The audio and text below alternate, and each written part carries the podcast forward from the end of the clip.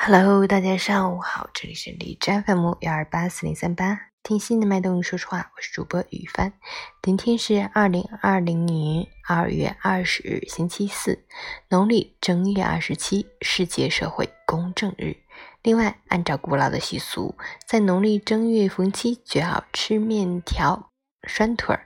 初七拴小孩，十七拴中年人，二十七拴老人。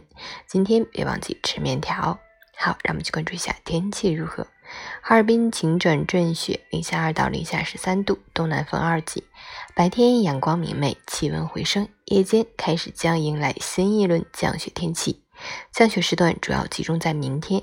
本次降雪范围广，雪量大，降雪同时风力加大，能见度差，道路湿滑，易积雪结冰，会给防疫工作带来较大影响。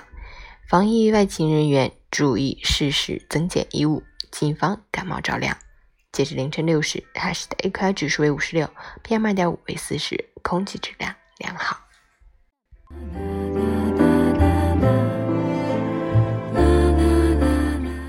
陈杰老师心语：俗话说“家和万事兴”，可回首以前的日子，我们常常把最坏的脾气给了最亲近的人。有多少次明明可以好好说话，却总是恶语相向？有多少次，明明可以多一点耐心，却非要满口不耐烦？有多少次，明明心里满是关爱，一出口却成了质问和争吵？